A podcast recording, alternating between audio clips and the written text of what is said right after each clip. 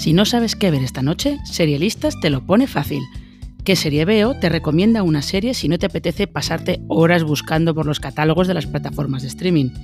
Y lo hacemos en menos de 5 minutos.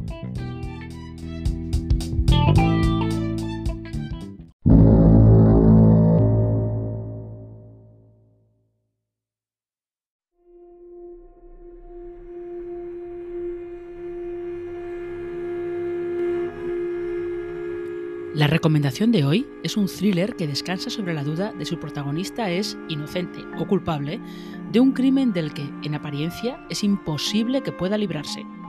Se titula Possessions y está ya disponible en Filming, que la promociona con el lema de Podas de sangre en la tierra prometida. Lo de la sangre es bastante literal. Su protagonista es Natalie, una joven francesa que vive en Israel y que va a casarse con Eran. La madre de ella se opone, pero Natalie está convencida de seguir adelante con el enlace. Sin embargo, el día de la boda ocurre una desgracia. Cuando los novios van a cortar la tarta se apagan las luces y al encenderse de nuevo, Eran yace en el suelo muerto y Natalie tiene en la mano un cuchillo ensangrentado. ¡Sorpresa!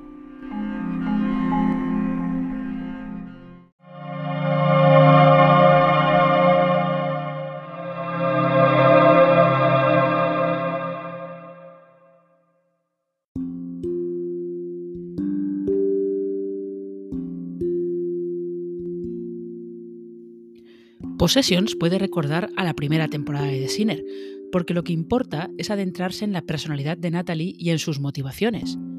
Un diplomático de la embajada francesa acaba obsesionado por el caso y cada vez más atraído por Natalie, y la investigación del crimen termina destapando algunos secretos en el pasado de ella que, tal vez, expliquen lo que ha podido pasar, o que quizá arrastren al diplomático a un lugar del que no va a poder salir. La serie es más que un simple whodunit, y no solo porque en apariencia el caso está muy claro. Utiliza algunos elementos del folclore judío para construir su historia, elementos que aportan toques sobrenaturales y misteriosos y que dan otros matices a la historia.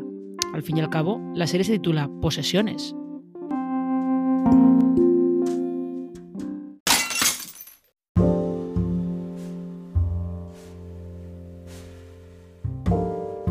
Es curioso ver Possessions acordándose de otro thriller israelí aunque este sea franco-israelí, que optaba por su exploración de los personajes hasta límites que llegaban a ser un poco perturbadores, como era Perdiendo a Alice en Apple TV Plus.